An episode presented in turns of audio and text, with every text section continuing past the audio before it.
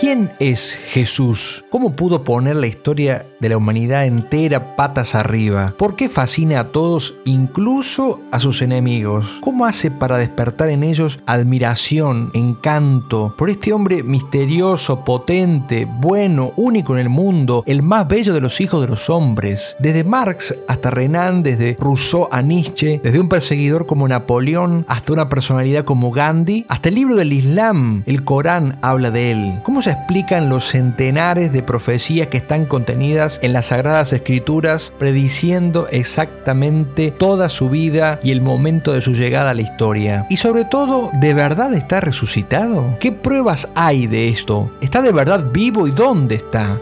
De la mano del libro Investigación sobre Jesús del polémico y genial escritor italiano Antonio Socci, vamos a responder una por una todas estas preguntas hasta llegar al corazón del hombre que partió la historia en dos.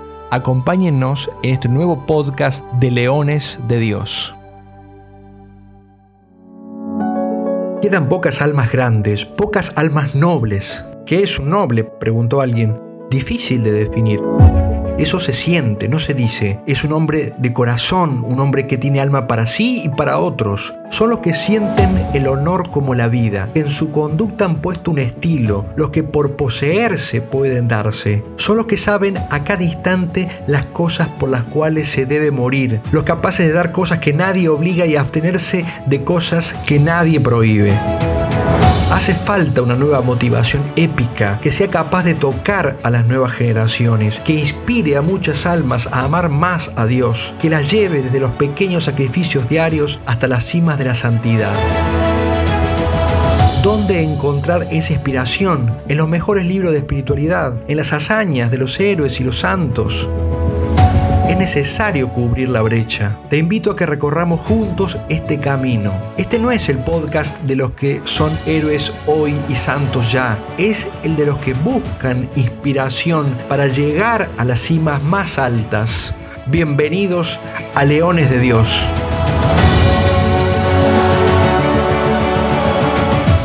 Bienvenidos queridos todos, soy el Padre Ariel y esto es el podcast Leones de Dios de Charlas Cat.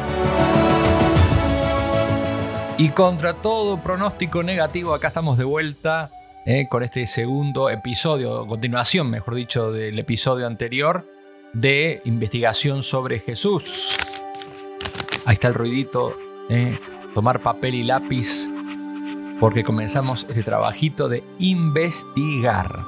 Sin duda de las investigaciones más importantes que podemos hacer, dedicar tiempo a investigar a Jesús. Y lo hacemos también con tiempo, sin apuros, porque vamos poco a poco, desde todos los ángulos, viendo la personalidad, las palabras, las maneras, los modos, lo que unos y otros dicen sobre Jesús, lo vemos reflejado en personajes de su época, pero también comentado por personajes de distintos momentos de la historia, como vamos a ir viendo más adelante también. Y por supuesto hay que unir a esta investigación el trabajo interior de meditación, ¿no? Yo espero que también podamos hacer esto cada uno de nosotros después, en la oración, en la visita al Santísimo, en ciertos momentos de soledad también donde el alma se encuentra eh, cara a cara frente a Dios, en cualquier lugar, a veces en la propia habitación, acostado, caminando, en el trabajo, ¿no? En cualquier momento podemos elevar el corazón a Dios y pensar en Jesús e intentar conocerlo. Pidamos esto especialmente entonces si es que nos cuesta.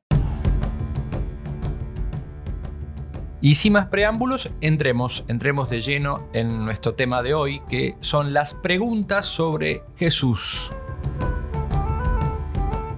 Y en este caso, nuestro amigo Antonio Sochi toma un libro escrito por Romano Guardini que se llama La realidad humana del Señor. Ustedes saben que podemos considerar siempre tanto el aspecto humano de Jesús como su aspecto eh, o realidad eh, divina, ¿no? Las dos cosas que en él se dan perfectamente, ¿no? Perfecto hombre y perfecto Dios, vamos a decirlo así, son por supuesto objeto de nuestra meditación o nuestra consideración.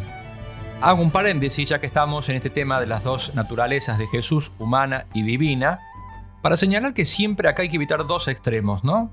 Tanto la polarización hacia solo lo humano de Jesús como la polarización hacia solo el aspecto divino de Jesús. Entonces, decir que Jesús era perfecto hombre quiere decir que tenía todo lo mismo que podría tener cualquier ser humano, excepto qué cosa?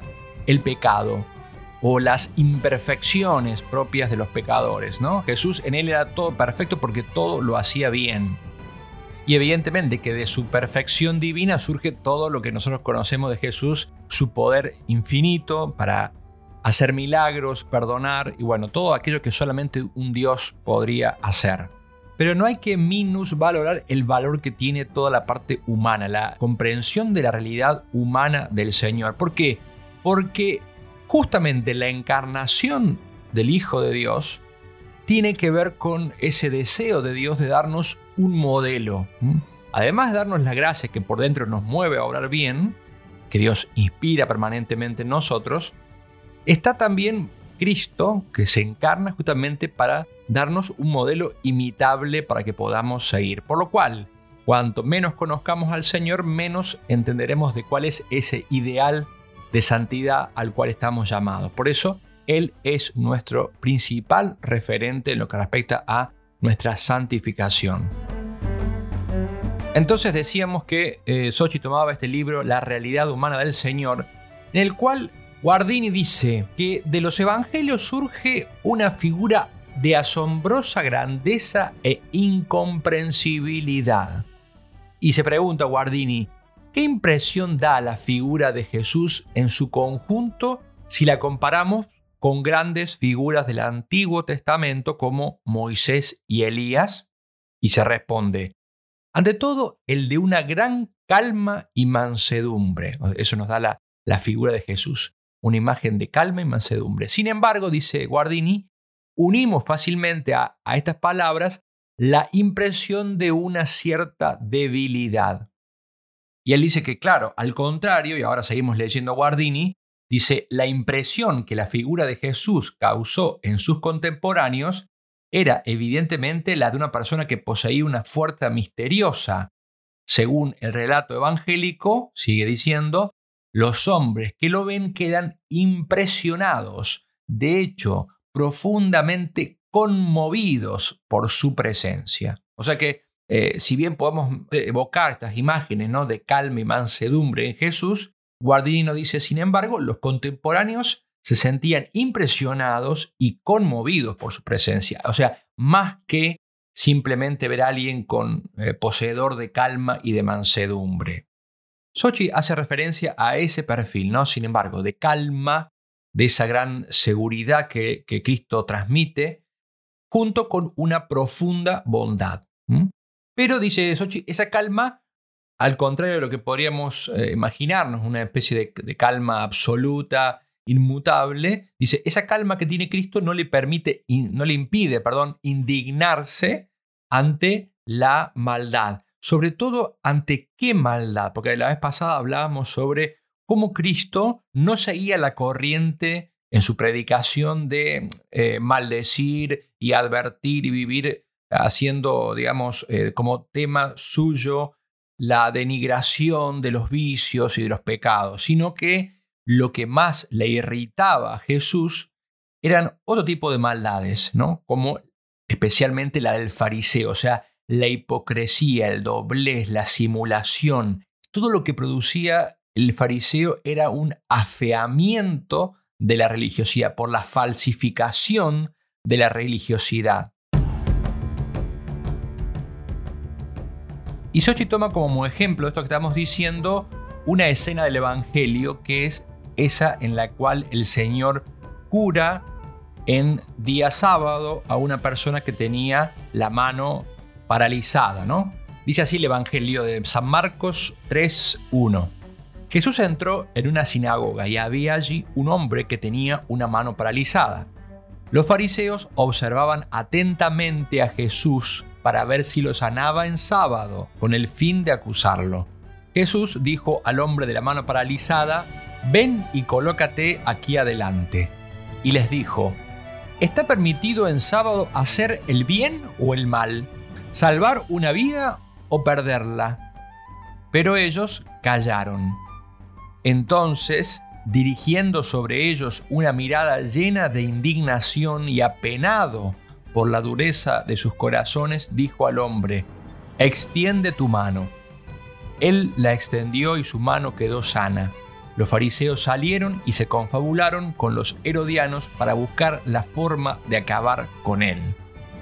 Hasta ahí el pasaje del Evangelio de San Marcos. Si escuchan ruidos de fondo es que están jugando un partido de fútbol acá cerca, así que paciencia. Esto no es de Sochi ni de Guardini, esto les aviso por las dudas. Fin del, del paréntesis. Bueno, entonces fíjense este Evangelio, ¿no? Jesús que quiere hacer un bien y se encuentra no con un pecador simplemente, ¿no? O pecadores, sino que se encuentra con personas de un corazón duro, dice que se, se indignó y se apenó por la dureza de sus corazones. ¿Por qué? Porque no solo no hacían el bien, sino que le impedían y querían impedirle a Cristo hacer el bien. Esto lo indignaba. Y por eso lo hizo poner adelante de todos y van a ver, le gustaba provocar al Señor santamente, ¿no? Una santa provocación a estos fariseos que afeaban la religión. O sea, la religión es ese camino que nos lleva hacia Dios. Y ellos, como de Cristo mismo los acusaba, ponían obstáculos, ¿no? escandalizaban realmente. Ellos eran los que escandalizaban. Eso quiere decir escandalizar, poner un obstáculo, una piedra, impedir. Ellos son los que eh, controlaban el, ingreso, ¿no? Podríamos decir así. Entonces eran algo que indignaba a Dios, que quería llevar a todos hacia sí, atraer a todos hacia sí. Y así como se indignaba este aspecto como, como podríamos decir, un pico profundo de, su personalidad o de su manifestación de las, en cuanto a las emociones, podríamos decir así, que en Cristo existían, obviamente, como en todo ser humano, pero siempre gobernadas por su gran virtud, su perfección, vamos a decir así, también existían picos, vamos a hablar ahora hacia arriba, positivos, de alegría, una alegría incontenible. Y Sochi pone otro fragmento del Evangelio, este es en el caso de San Mateo 11, 25, 30, en el cual Jesús se conmueve de alegría al ver cómo los sencillos y los pequeños son capaces de entender. Y fíjense este acto de eh, agradecimiento que hace a su Padre, a, Dios Padre. Dice, te doy gracias, Padre, Señor del cielo y de la tierra, porque has escondido estas cosas a los sabios y prudentes y se los has revelado a los pequeños. Sí, Padre, así lo has querido. Eh, como, como si dijésemos nosotros, ay Señor, gracias, gracias, porque esto se lo escondiste a estos fariseos hipócritas, sepulcros blanqueados, a estos que se creen sabios y prudentes y se los has revelado a estos pobres pequeños, ¿no? A estos humildes. El Señor acá vemos cómo se alegra y se emociona y se conmociona al ver cómo los humildes, los pequeños, eh, se acercan a Él, aceptan, se abren su corazón a la verdad revelada que Él venía a transmitirles. Esto lo llena de alegría. Guardini también dice esto otro. En Jesús hay una humanidad maravillosamente pura. Es capaz de llevar a la persona a una conciencia perfecta y a la realización de eso que significa ser hombre. Y miren lo que dice ahora. La ausencia de cualquier rareza y anormalidad pertenece esencialmente a la figura de Jesús. Por eso cualquier, digamos, intento de presentar un Jesús raro, por ejemplo, un Jesús que no se ríe, un Jesús adusto, un Jesús eh, que no se relaciona con normalidad con, con los demás, eso es una ficción, porque Dios, para ser Dios, no necesita, Jesús para ser Dios no necesitaba transformarse en un ser raro, anormal, ¿no? Su anormalidad, si se quiere, no venía por ese lado, por la manera humana de comportarse. Lo anormal en Dios, en Cristo, perdón, es justamente que era Dios. Eso era lo no normal. Pero en cuanto a su humanidad, su humanidad era maravillosamente pura, con ausencia de cualquier rareza. Otra cosa interesante que dice Guardini es que Jesús no tiene ningún tipo de comportamiento estoico. Ustedes saben, los estoicos eran filósofos que proponían una manera de comportarse completamente refractaria o ajena a cualquier tipo de apasionamiento. Y para eso proponían mantener como una especie de distancia emocional de las cosas, ¿no? O sea, eh, obrar correctamente, pero sin dejarse conmocionar por la realidad, ¿no? O emocionar por la realidad. Y Jesús nada que ver con esto, ¿no? Él acepta toda la realidad, todo lo que sucede, sea eh, insignificante o no, sea indigno, sea humillante.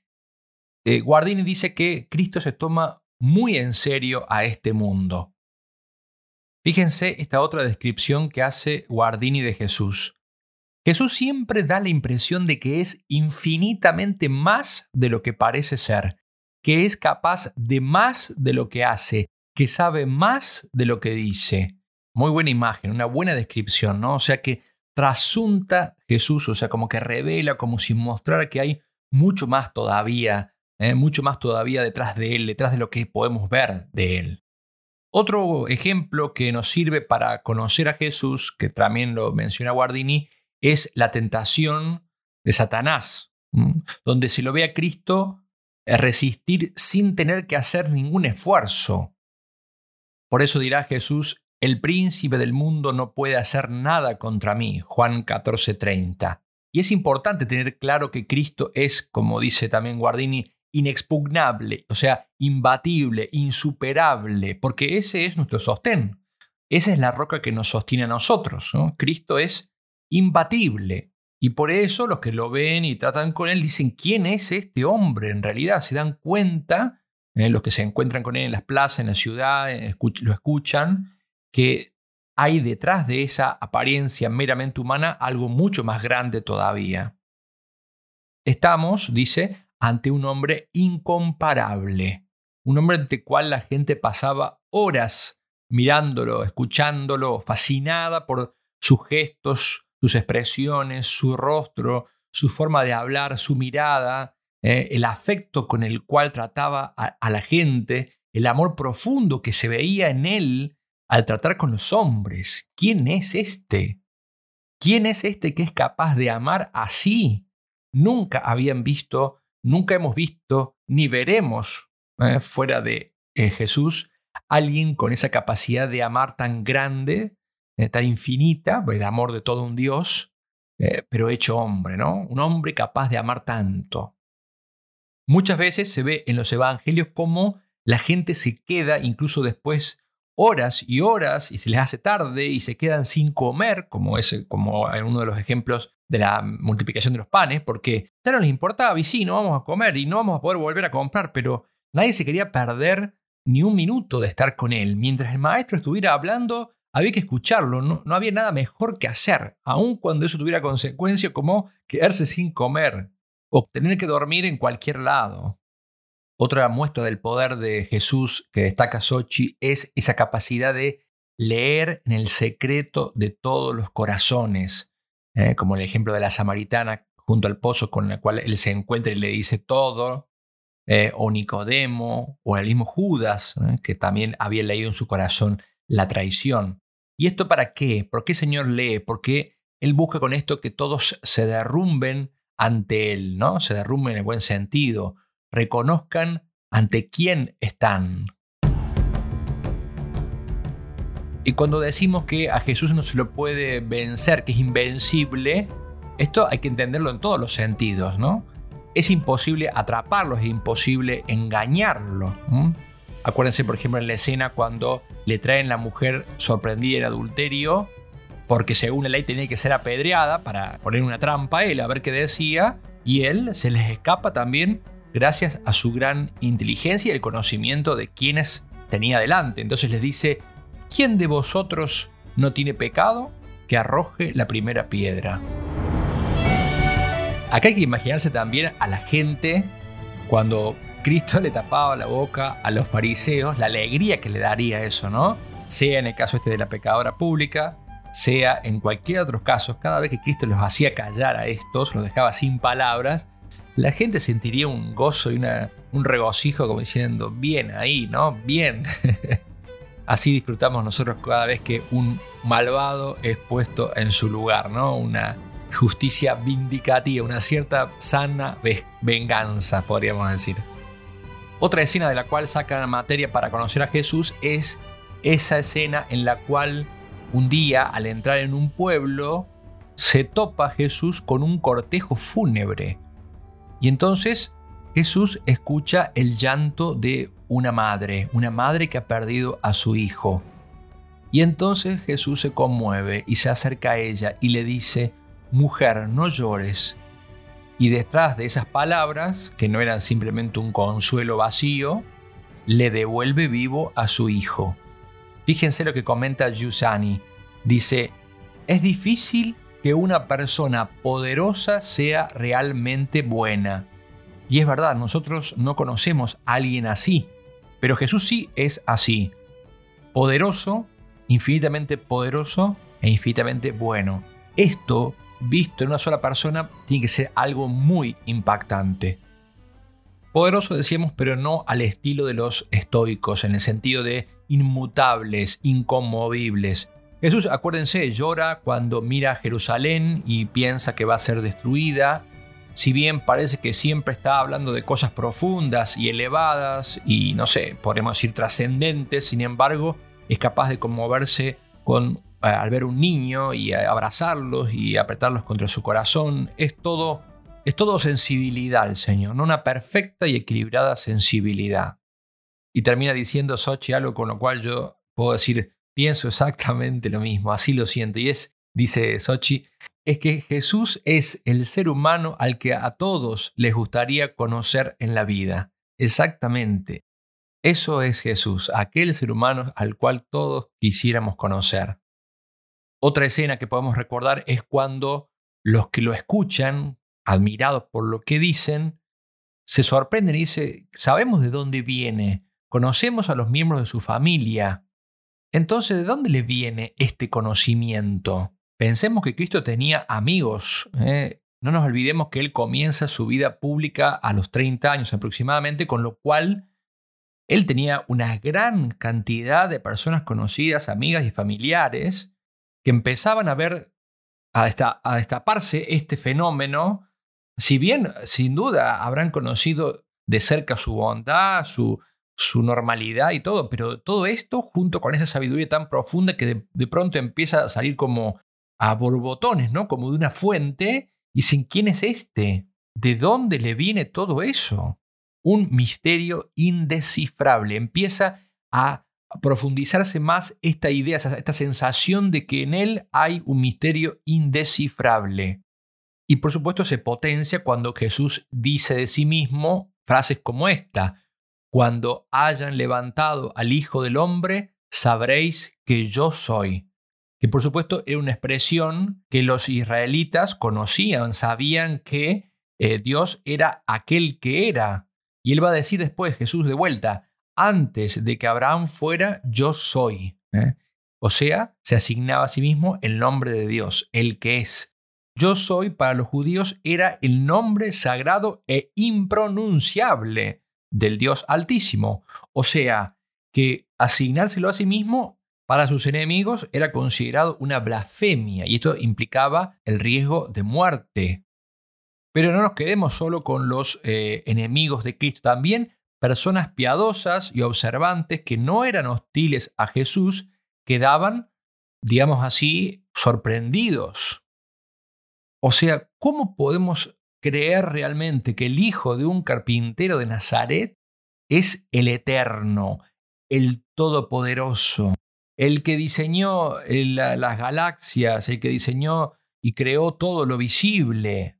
Tratemos de imaginar lo que significa esto, ¿no? Para un hombre contemporáneo. Siempre decimos, me gustaría ser contemporáneo de Jesús. Bueno, pero también es una prueba. También es, sobre todo para los más cercanos que lo conocían. Sí, sí, todo es maravilloso lo que hace, todo lo ha hecho bien, pero ¿cómo es posible? ¿Cómo es posible que yo esté ante el mismo Dios encarnado. Era algo muy fuerte. El hecho de que Cristo diga esto, no es yo soy, o sea, que se asigne a sí mismo ese nombre de Dios, da pie a que nos preguntemos si él mismo declaraba ser Dios. Y si bien hay mucho que se podría decir sobre esto, porque la teología ha estudiado muchísimo esto, quedémonos con algunas de las cosas que dice Sochi al respecto. Este tema ha sido muy discutido, dice, en los círculos ilustrados, idealistas y protestantes. Se llegó a decir incluso que Jesús ni siquiera sabía que él era el Mesías. y decían la estupidez de que esa conciencia mesiánica, la conciencia de ser él el Mesías, iba emergiendo de a poco, progresivamente, que se iba divinizando, incluso que su divinización en realidad fue algo posterior, algo que le asignaron, le adjudicaron las comunidades cristianas que lo convirtieron en una especie de mito, pero que Jesús jamás tuvo la pretensión de ser Dios, etc. Bueno, por supuesto, estas tesis eh, propias de personas sin fe no está respaldada ni por la más mínima prueba, como dice Sochi. De hecho, todo prueba exactamente lo contrario. Sochi dice que ya desde el primer encuentro, Juan y Andrés regresan a sus casas anunciando que han encontrado al Mesías. Esa es la manera como invitan a otros. Hemos visto al Mesías, hemos encontrado al Mesías. Y por supuesto, dice Sochi, deben haberlo escuchado a él decírselos. Esta idea ya estaba entre los suyos, entre los que lo acompañaban a Jesús, los apóstoles los más cercanos, desde el principio y de hecho están siempre esperando que establezca su reino. Ahora, Señor, ahora, ahora va a establecer el reino. Tenían la idea de que Jesús efectivamente era el Mesías. Por supuesto que tenían una idea del mesianismo de Jesús acorde a las ideas mesiánicas más difundidas de la época. Lo que era otro tema era el tema de su divinidad, la convicción de que en él había, de que él era un misterio mucho más grande, fue creciendo de a poco en ellos, en los apóstoles, hasta que él les fue revelando cada vez más su identidad. No hay evidencia de que la deificación de Jesús corresponda a un desarrollo posterior a la vida de Jesús. La fe en la divinidad de Cristo fue espontánea e inequívoca. Y Cristo, si bien con palabras que en ese momento ellos no podían entender del todo y no podían comprender plenamente, les hablaba con precisión. Por ejemplo, cuando le dice a Felipe, llevas mucho tiempo conmigo y todavía no has entendido, el que me ve a mí ve al Padre. Esto es Juan 14, 9. Y por supuesto, claro, cuando Cristo decía esto, sin embargo, hay que entender que para ellos era algo desconcertante. Podemos imaginarnos, dice Sochi, en qué silencio atónito eh, deben haber caído esas palabras, lo tremenda e impactante que tiene que haber sonado esa frase en los oídos de los judíos, conscientes de que Dios está absoluta y totalmente más allá de nuestra imaginación, infinitamente más grande que cualquiera de nuestras posibles representaciones. Entonces, Escuchar esto era tremendo para ellos. Y al mismo tiempo, al mismo tiempo se daban cuenta, no había dudas de que no estaban de frente a un loco o a un bromista que pudiera decir algo así a la ligera, lo cual además hubiera sido una blasfemia gravísima, un sacrilegio, como decíamos, digno de muerte. Y se daban cuenta por todo que era un hombre completamente excepcional, que realizaba signos increíbles, que vivía una santidad y una pureza que nunca habían visto y que era en definitiva un gran misterio. El Padre y yo somos uno. Desde ahora lo conoces y lo has visto.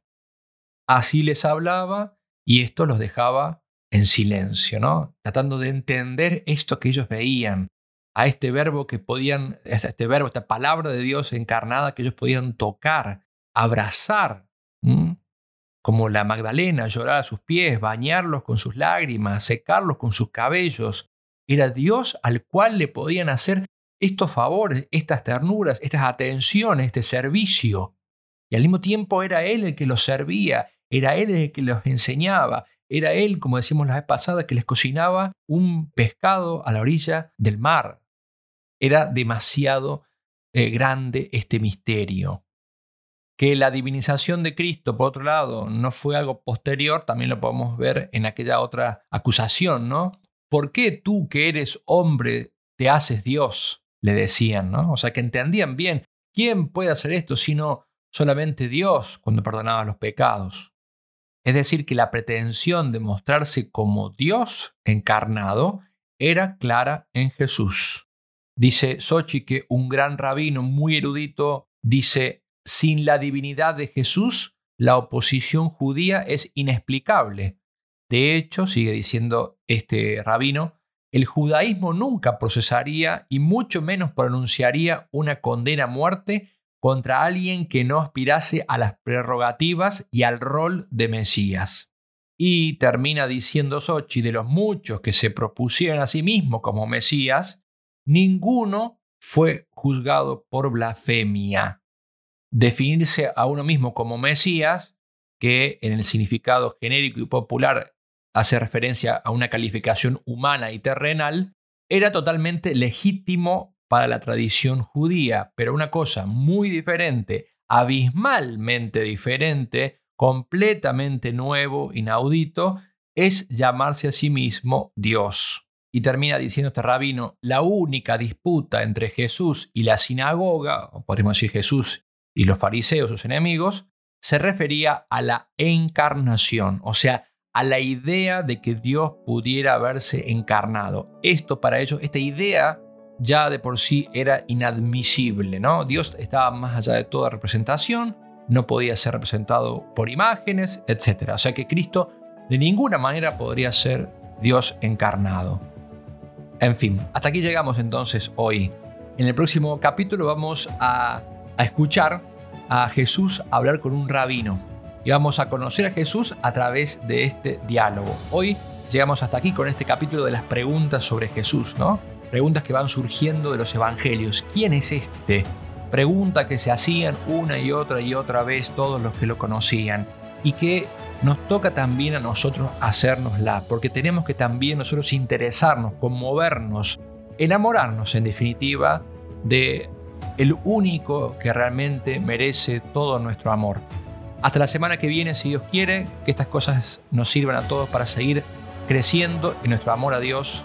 Que María Santísima nos acompañe nos siga acompañando en este proceso, eh, ella llevándonos cada vez más cerca de su Hijo Jesucristo. Que San José también los acompañe y hasta el próximo encuentro en esta investigación sobre Jesús que eh, es parte de esta serie de Leones de Dios para Charlas Cat.